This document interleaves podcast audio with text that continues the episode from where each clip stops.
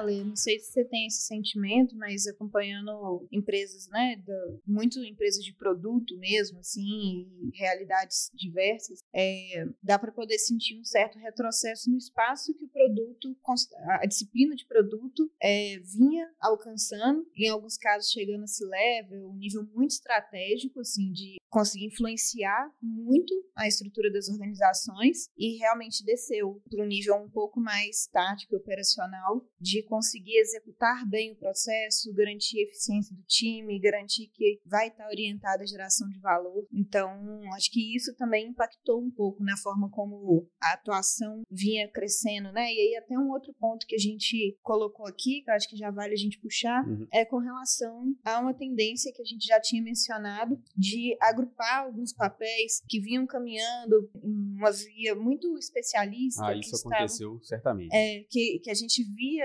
muitas quebras, né? muitos profissionais atuando dentro de um mesmo contexto, com especialidades diferentes, com menos investimento. Naturalmente, assim, os times tiveram que se reorganizar. Como é que vocês viram o impacto disso? Acho que assim, acho que é um pouco até natural, né, do momento a gente revisar papéis que podem ter algum tipo de sobreposição, né? Então, eu vejo que assim, os, os clientes estão exigindo que a gente tenha times mais enxutos, né? Então, a gente precisa se adaptar a isso. Então, eu acho que todo mundo está de acordo que seria bom ter, o, além do time, né, o DL, o SM e o PO, né? Mas, assim, alguns, alguns momentos a gente está tendo que até enxugar um pouco uhum. desses papéis e, e, ter uma liderança um pouco mais multidisciplinar, que trabalhe como SM, como PO ali, para justamente atender essa necessidade do cliente agora que reduziu o investimento, né, e está precisando ter uma eficiência maior nos times também, né? Então, eu vejo alguns, alguns papéis se unindo, igual essa questão do, do SM, do PO,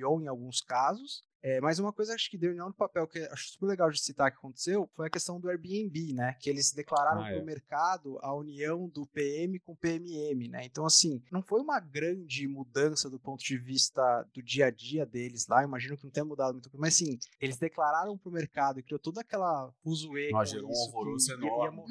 É, que ia morrer o cargo de PM, agora não existia mais. Então, eu lembro de sair um monte de, de notícia em relação a isso, mas isso mostra que eles tiraram um pouco da zona cinzenta entre o PM e o PMM, né? Então, assim, acho que isso mostra o quanto uma empresa do tamanho do Airbnb está focada, né, em de fato gerar eficiência, não só de custo, mas também dos próprios papéis. Uhum. É, eu acho que vale só o disclaimer do que significa a sigla PMM que eu acho que vai ter gente que não vai saber. Porque PM está mais na rotina né, de Product Manager. Agora, o PMM está com foco, além da, da, questão da gestão de produto, mais focado no recorte de marketing, né? Então, uhum. é daí que vem o outro M, né? Só para fazer o, o, glossário, assim. É isso aí, Product Marketing Manager. Né? É, eu tenho um, um, pequeno ranço com essa coisa toda, que eu vou, já, que, já que é pra gente dar um pouquinho mais de opinião, né, que é o seguinte, é, e a gente até chegou a falar um pouco, um pouco sobre isso na newsletter do Angelistas também, uhum. porque assim, a, a, parece que a cada dois, três meses alguém quer matar uma uma função do, do ágil, saca? Tipo assim, agora já estão falando, começando, eu vi algum alvoroço aí também sobre a galera de front-end. Eu falei, não, não é possível, sabe? Tipo assim, isso que aconteceu com o Airbnb na minha opinião, foi uma parada assim, já vinha acontecendo de forma sutilmente, sabe? E a galera pega e extrapola o negócio como se, tipo assim, porra, o Airbnb da noite pro dia demitiu todos os PMs e agora só tem PMM, sabe? Na verdade, não, é, é. é. Foi uma transformação meio que natural do papel e que chegou a um determinado ponto, como o Ale falou, eles declararam, meio que oficializaram aquilo, até para explicar, talvez, por que que de repente agora todo mundo lá é PMM, né? Sei lá, alguma coisa assim. Mas eu tenho um certo uhum. ranço, sabe? Com essa necessidade de publicar a morte né, do, uhum. de um papel. É, e o negócio cresce, né? Porque como é. é uma empresa grande, a declaração em si, se você pegar a declaração direta, é uma declaração simples. O cara vai lá e é, explica exato. qual é a lógica e tal, não sei o que, coisa ali de 5, 10 minutos. Explicou qual é a lógica, a estratégia. Aí começa no LinkedIn, né? Uhum. a review doida, né? do, do comentário da pessoa. Aí o negócio escala que...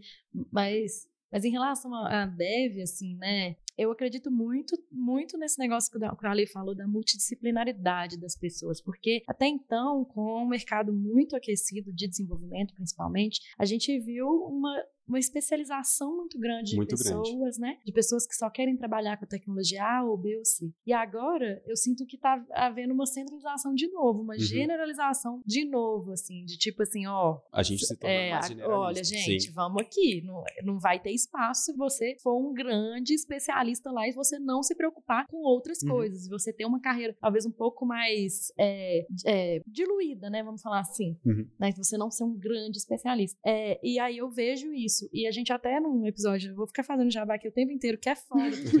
Desculpa, Ah, mas assim, é difícil. já, já conhece o Não, mas é porque é difícil, é difícil, porque eu lembro que são temas que a gente trata no Entre Chaves também, Uhum.